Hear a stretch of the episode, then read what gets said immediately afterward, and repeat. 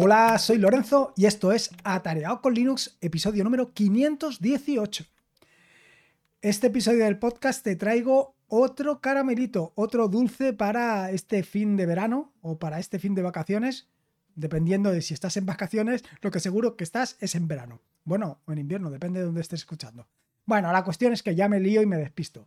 La cuestión es que te traigo otro caramelito, te traigo otro regalo, sobre todo si eres de los de Self-Hosted si eres de los que tienes autoalojados tus servicios. Ahora te explicaré, si no has escuchado nunca este podcast o si estás un poco despistado, te hablaré sobre el hosting, te explico exactamente lo que es y te explico lo que he desarrollado, te explico la herramienta que he desarrollado por si te es de utilidad.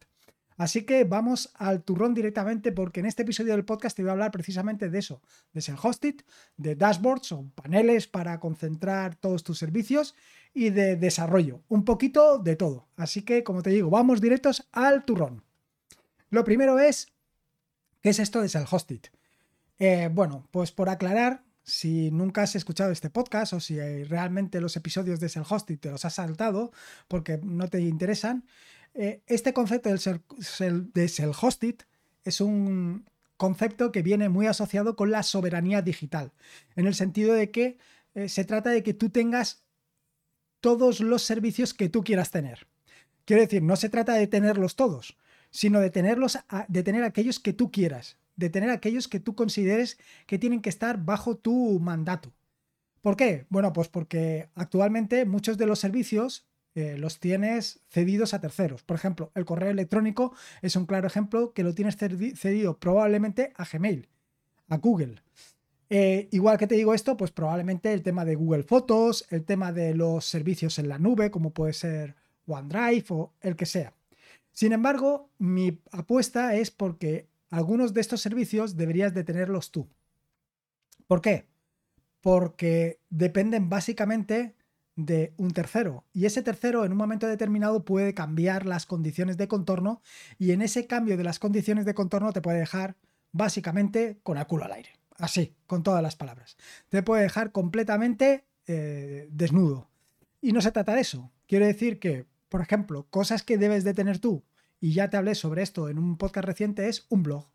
Un blog no deberías de tenerlo alojado en un servicio de terceros. Quiere decir, no deberías de tenerlo eh, en una plataforma como puede ser wordpress.com o incluso voy más allá. Los tweets que publicas en Twitter deberían de apuntar hacia tu sitio, no que eh, Twitter aproveche todo lo que tú haces, sino tú aprovecharte de Twitter. Esto ya te lo conté en un episodio anterior del podcast y esta es una de las razones principales para poder tener tu blog alojado. Así tú puedes contar a todas las personas lo que tú quieras y no dependes de Twitter, no dependes de X, no dependes de nadie. Dependes única y exclusivamente de ti para contar lo que tú quieras. Por ejemplo, esto y de esto va la soberanía digital y de esto va self-hosted. Yo empecé con esto de self-hosted hace ya algún tiempo y la cuestión es que poco a poco ha ido aumentando progresivamente la cantidad de servicios que voy alojando. Algunos servicios, por ejemplo, el tema de las fotos, no los tengo alojados yo, pues por una cuestión de practicidad, pero no quito que en un futuro lo tenga. Eh, por ejemplo, el correo electrónico lo tengo a medias, la mitad está alojado en Gmail, otra parte lo tengo yo. Pero luego ya hay otros servicios como puede ser el blog, como puede ser eh, mm, la gestión de archivos, otros, otras páginas web, las tengo alojadas totalmente yo. Inicialmente, cuando empecé en esto de ser hosting, pues ya te puedes hacer una idea. Tenía primero pues, un blog, luego tenía un blog y un gestor de archivos, luego tenía un blog, un gestor de archivos y algo para compartir código, luego tenía, poco a poco, aquello fue creciendo. En un momento determinado, Ángel de Yugi me descubrió el mundo de los dashboards. ¿Y qué es esto de los dashboards? Bueno, pues esto de los dashboards no es ni más ni menos que concentrar todos, tus em, servicios, todos los servicios que tienes implementados en Self-Hosted, pues eh, alojarlos o tenerlos concentrados en una página web, de manera que tú, cuando accedas a esa página web, de una manera rápida, pulsando sobre cualquiera de ellos, te dirijas a el servicio en cuestión. Por ejemplo, en mi caso, como yo tengo File Browser, tengo Navidrom, pues tienes ahí en esa página eh, directamente eh, concentrado Self-Hosted, eh, perdón, Self-Hosted Navidron, tienes también em, File Browser, tienes Grafana, tienes Think Observe, tienes memos, en fin, tienes todos esos concentrados. Además los tienes por categorías y vas allí rápidamente. Cuando, eh, como te digo, cuando Alejandro, eh, digo Alejandro, cuando Ángel, eh, Ángel de Yugi, que empezó a hablar sobre esto de los dashboards, yo no lo veía. Pero claro, no lo veía y no entendía en aquel momento qué sentido tenía porque yo tenía pocos servicios o a lo mejor no tenía los suficientes como para plantearme la necesidad de tener un dashboard de estos. Con el paso del tiempo he estado investigando sobre los dashboards, sobre todas las posibilidades de dashboard que hay. Los dashboards que solamente es una página HTML, los dashboards que eh, tienes que levantar un Node.js y luego levantar el servicio en Python, en PHP, en fin, hay todo tipo de combinaciones para hacer esto. Todo tipo de combinaciones de todo tipo. Vaya, que las posibilidades son infinitas. El problema de todos estos dashboards que actualmente hay es que ninguno se adaptaba exactamente a mis necesidades, o por lo menos a, a lo que yo exactamente quería que consumieran poco, que fueran sencillos, que no tuviera que calentarme mucho la cabeza para dar de alta todos los servicios, en fin, algo relativamente sencillo. Es decir, básicamente mis condiciones eran pues que simplemente con un archivo, que podía ser un archivo eh, en formato JSON o un archivo en formato YAML, escribiera las categorías que quiero, las aplicaciones que quiero y con esto lo tuviera. Algunos de estos sí que están, o sea, algunos de los dashboards que eh, puedes encontrar a lo largo y ancho de Internet eh, sí que te ofrecen estas posibilidades, otros no. Otros eh, lo que tienes que hacer es, en lugar de utilizar un archivo de configuración, lo que haces es directamente lo introduces en la página web a través de pues, diferentes herramientas que te ofrecen para, para ejecutarlo. otros te ofrecen la posibilidad de usuario y contraseña. Esto no lo tengo muy claro. Creo que hay alguno que sí, pero no todos. Y si no los tienes, lo que tienes que hacer es utilizando herramientas como puede ser, bueno, eh, las herramientas que te ofrecen los proxies inversos, como puede ser Trafi o Cadi, para poner una autenticación básica. Y luego, bueno, pues todo tipo de cuestiones. Luego también me he encontrado con que dependiendo de cómo hagas el archivo de configuración, a veces funciona, a veces no funciona, a veces funciona la primera vez y luego la segunda porque has hecho alguna cosa y no termina de funcionar, en fin, que son bastante, desde mi punto de vista, problemáticos. Así que, bueno, no solamente problemáticos, sino que yo no le he dedicado, mejor dicho, el tiempo que le tenía que dedicar a cada uno de ellos para poder sacarles todo el partido que se le puede sacar. Y es que al final, para cualquiera de estas herramientas hay que dedicarle tiempo. Y yo lo que no quiero es dedicarle tiempo. Eso por un lado. Y luego, por otro lado, está la cuestión de que nada se adaptaba exactamente a mis necesidades. Y es que cada uno tenemos nuestros propios criterios, nuestras propias necesidades y nuestros propios, ¿cómo te diría yo? Nuestras propias narices. Cada uno tenemos nuestra propia nariz y queremos las cosas con nuestra propia nariz. No nos gusta la nariz del otro, nos gusta nuestra nariz. Y aquí hay que ser muy exclusivo. Claro, ¿qué es lo que sucede?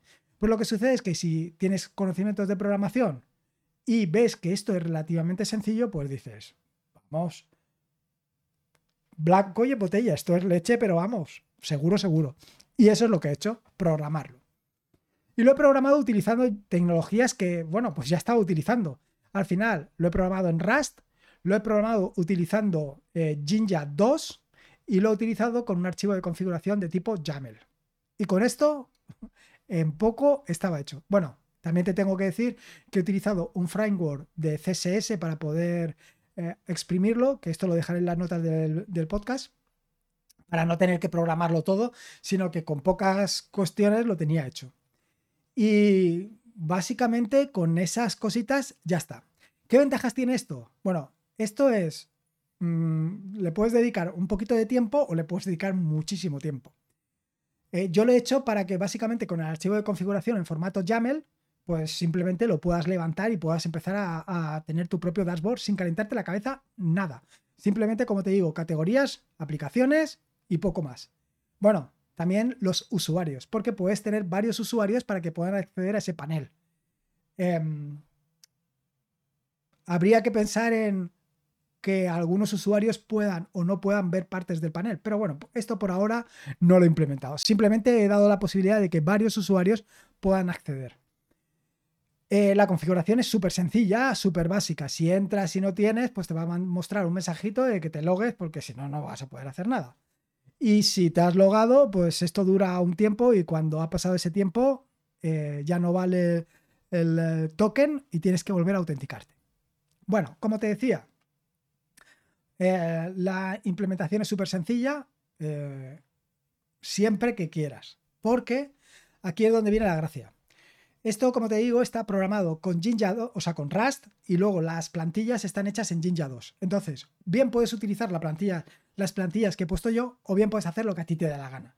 Porque básicamente lo que hago es que pones el nombre de la aplicación, eh, la descripción de la aplicación, bueno, nombre de la categoría, eh, un icono para la categoría y la descripción para la categoría. Y luego para cada una de las categorías las aplicaciones que van nombre de la aplicación, descripción de la aplicación, icono de la aplicación y luego si quieres que se abra en la misma mm, ventana, en la misma pestaña del navegador o que se abra en otra. Así de sencillo. Como esto está, como te decía, utilizando Jinja 2, aquí ya puedes hacer lo que a ti te dé la gana. Porque eh, si en lugar de utilizar las mm, plantillas que yo he utilizado para hacerlo, pones tus propias plantillas, va a funcionar exactamente igual. Lo que pasa es que tú puedes poner ahí tu CSS, puedes poner ahí tus archivos, tus plantillas en Jinja 2 y puedes combinarlo como quieras. Con lo cual, de lo que yo he hecho, de la plantilla basiquísima que he hecho para em, tener mi dashboard, a lo que tú puedes hacer, las posibilidades son prácticamente infinitas. Yo te puedo decir que he estado pues como un par de horas haciendo mi propia configuración para aquí, para allá, le pongo esto para que salga centrado, esto para que no salga centrado, en fin, ya te puedes hacer una idea que he perdido una cantidad de tiempo importante. Pero em, lo interesante para mí es que simplemente con utilizar el el archivo de configuración en formato YAML, puedo describir todas las herramientas que utilizo y ponerla ahí y con esto ya lo tendría funcionando. Por supuesto que se trata de una aplicación, de, una, de un dashboard que es responsive, es decir, que dependiendo de si lo ves en el navegador o si lo, en el navegador de tu escritorio, si lo ves en el móvil, pues se va a adaptar al móvil o al navegador. Esto, por esto, ya te lo podías imaginar. Eh, cosas interesantes que te puedo decir. Bueno, eh, estoy utilizando también Font Awesome, que es esta tipografía que te permite poner iconos, de manera que ya simplemente te tienes que meter en la página de Font Awesome, elegir los iconos y pones ahí la clave del icono y con esto ya lo tendrías. No tienes que calentarte la cabeza más. Pero como te digo, como están las plantillas, tú podrías, en lugar de utilizar eh, eso que te acabo de poner yo, tú puedes utilizar otra plantilla donde pongas directamente la imagen o una imagen que tú quieras. Esto ya depende de ti. O sea, aquí quiero decir que las posibilidades que tienes para esto son brutales. ¿Cómo puedes desplegar esta aplicación? Bueno, pues como te puedes hacer una idea, esta aplicación la he metido dentro de un Docker. Eh, si estoy hablando de self-hosted, por lo suyo es que haga también un self-hosted para este dashboard. Y eso es lo que he hecho. El Problema, como ya te puedes imaginar, pues que actualmente solamente está disponible para 64 bits. No está disponible, bueno, y para arquitectura de PC, no está para arquitectura ARM. Esto es un problema. Si puedo, intentaré hacerlo para arquitectura de ARM, pero hasta ahora tengo que confesarte que los resultados no han sido nada satisfactorios. Así que no me puedo comprometer mucho por el momento. Además que la cosa está un poquito apretada de tiempo. Como te decía. Entonces, como te digo, em, está disponible, con lo cual eh, simplemente en las notas del podcast te dejaré un enlace para que puedas... Em, para, bueno, un enlace y el código disponible para el Docker Compose. Lo puedas poner donde quieras, lo pones en marcha y a funcionar. Y la verdad es que va muy bien.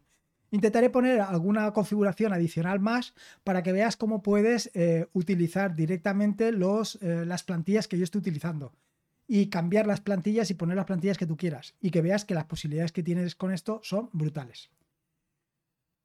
Así de sencillo, así de sencillo. Y los conocimientos que necesitas de Jinja 2 son relativamente pocos. He utilizado algunas cositas, pero ya verás que es muy sencillo y que los vas a poder implementar de una manera muy fácil.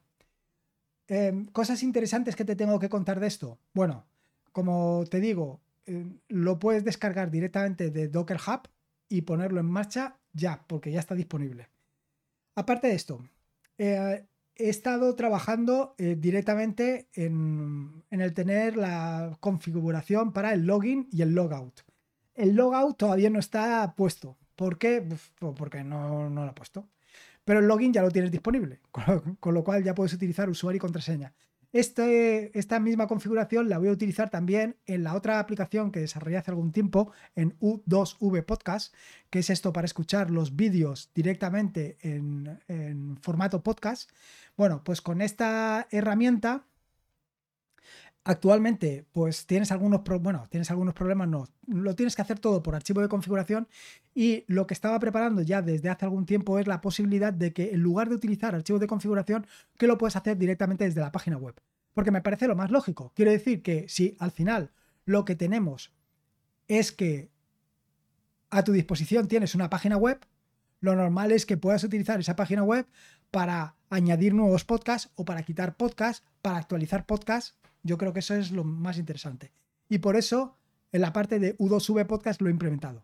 Aparte de esto, también eh, me pidieron en el grupo de, de, Telegram, de Atarea con Linux, me pidieron la posibilidad de actualizar YouTube DLP para que no se tuviera que actualizar el, el Docker. Porque el problema que tienes es cuando se actualiza YouTube DLP, pues eh, es porque se ha producido una actualización mayor en las APIs de Google y te dificulta la descarga. De esta manera, con las actualizaciones de YouTube DLP lo puedes resolver. Simplemente actualizas YouTube DLP y ya lo tendrías. ¿Qué es lo que sucede? Pues lo que sucede con U2V Podcast es que como utiliza YouTube DLP por debajo para hacer las descargas, yo tengo que actualizar U2V Podcast con YouTube DLP. Y esto es un problema. ¿Qué es lo que he hecho? Bueno, pues lo que he hecho es que cada vez, cada día, intenta actualizar YouTube DLP. De manera que si existe una nueva versión de YouTube DLP, la va a instalar y te vas a ahorrar estos problemas. Y todo esto te lo estaba contando porque he, utilizado parte de lo que estaba desarrollando para U2V Podcast para básicamente esta nueva herramienta, que la he llamado Board, Board, Board, tablero, básicamente. Y la he llamado tablero porque eh, en otros sitios, otros de los tableros que hay disponibles en Internet, tienes que se llaman Dash, Dashboard, Dashi, Dasher, Board. bueno, Board no he encontrado ninguno, pero sí que he encontrado Homer, he encontrado Dashboard 2, Homer, Homar. Bueno, había un poco de todo. Y lo que no había visto era Board. Y por esto le, he querido llamar Board. Porque actualmente es tan súper sencillo que, que mm, llamarlo Dashboard ya me parece muchísimo y lo he acortado a lo máximo posible. Así que nada, esto es lo que quería contarte. Si estás interesado en esto de ser hosted, pues ya sabes, ya tienes una nueva herramienta, ya tienes un nuevo tablero que puedes exprimir al máximo y poner todas tus aplicaciones en ese tablero para tenerlas todas disponibles. Yo te voy a decir, te voy a confesar que actualmente todavía no las tengo puestas. Quiere decir que a pesar de haberte dado la paliza con el tema de tenerlas, o sea, mejor dicho, a pesar de haberte dicho que he hecho una aplicación para poner todas las aplicaciones, todos los servicios, self-hosted, en un tablero, bueno, pues he hecho ese tablero, lo tengo ya levantado y todavía no he puesto las aplicaciones. Así es la cosa. Pero bueno, lo pondré, lo pondré. En cuanto lo tenga puesto, haré una captura de pantalla para que se vea y lo pondré en el grupo de Telegram de Atareado con Linux para que lo puedas ver exactamente qué es lo que he hecho. Probablemente también suba las plantillas a los repositorios para que cualquiera pueda utilizar también las plantillas que estoy utilizando. Y yo creo que con esto es un poco todo lo que te quería contar. Nada más. Yo creo que es bastante, ¿no? En fin, espero que te haya gustado este nuevo episodio del podcast y espero que lo hayas disfrutado tanto como he disfrutado yo haciendo board, porque la verdad es que me lo he pasado pipa. Bueno, decirte algunas cosas. Quiero decir, antes de que se me olvide. Me he dejado algunas cosas todavía por implementar. Quiero decir que tengo la posibilidad de introducir... Em, ahora te lo diré. La posibilidad de introducir Docker. A ver si me aclaro. Quiero decir que tengo la posibilidad de que Docker, eh, conectarme al socket de Docker y actualizar directamente en la aplicación todo lo que vaya sucediendo. Quiere decir que si una aplicación está caída, cuando tú te conectas, que te muestre incluso vuelvo, voy un poco más para atrás. Todavía se podría hacer una mejor integración de esto con Docker. En el sentido de que, eh, o mejor dicho, Todavía se podría simplificar mucho más esto. Actualmente ya me conecto a Docker, al socket de Docker, para mostrar eh, determinados eventos utilizando Den, que es una aplicación que desarrollé hace algún tiempo y que le llamé Den, haciendo un maravilloso juego de palabras. La cuestión es que utilizando esa misma tecnología lo que puedo hacer es, si capturo o si pongo una etiqueta, lo que puedo hacer es eh, eh, ni calentarme la cabeza. Directamente cuando me conecto al socket de Docker, todos los que tengan la etiqueta, mostrarlas por categoría, por ejemplo. Eso estaría súper interesante. Luego también mostrar si están funcionando o no están funcionando. También mostrar, por ejemplo, lo que están consumiendo. todo esto se podría hacer. Consumir, mostrar lo que está consumiendo el host. Todo este tipo de cosas se pueden hacer. Incluso es más. También lo que se puede hacer es mostrar información de la meteorología. Todo esto lo podría hacer de una manera relativamente sencilla. Pero he querido lanzar esta primera versión, esta versión inicial, para ver qué te parece. Y a partir de aquí, bueno, pues a lo largo de este año tenemos mucho tiempo para hacer cositas muy interesantes. Incluso eh, aprovechando la nueva temporada, a lo mejor hacer esto similar en Python. Ojito, ¿eh? En fin, espero que me, estoy, que me estoy enrollando muchísimo. Espero que te haya gustado este nuevo episodio del podcast. Espero que lo hayas disfrutado tanto como lo he disfrutado yo, sobre todo haciendo la aplicación, sobre todo haciendo board. Eh, recordarte que si puedes, una valoración ya sea en Evox, en Apple Podcasts, en Spotify, en Evox, en YouTube, en donde tú quieras, me viene fantástico. Recordarte también que esto, además de publicarse en la red de podcast de sospechosos habituales, también se publica en YouTube, que es decir, me puedes ver los caretos cuando te cuento este podcast. Como te decía, este es un podcast de la red de podcast de sospechosos habituales, donde puedes encontrar fantásticos y maravillosos podcasts. Puedes suscribirte a la red de podcast de sospechosos habituales en feedpress.me barra sospechosos habituales. Y por último, y como te digo siempre, recordarte que la vida son dos días y uno ya ha pasado.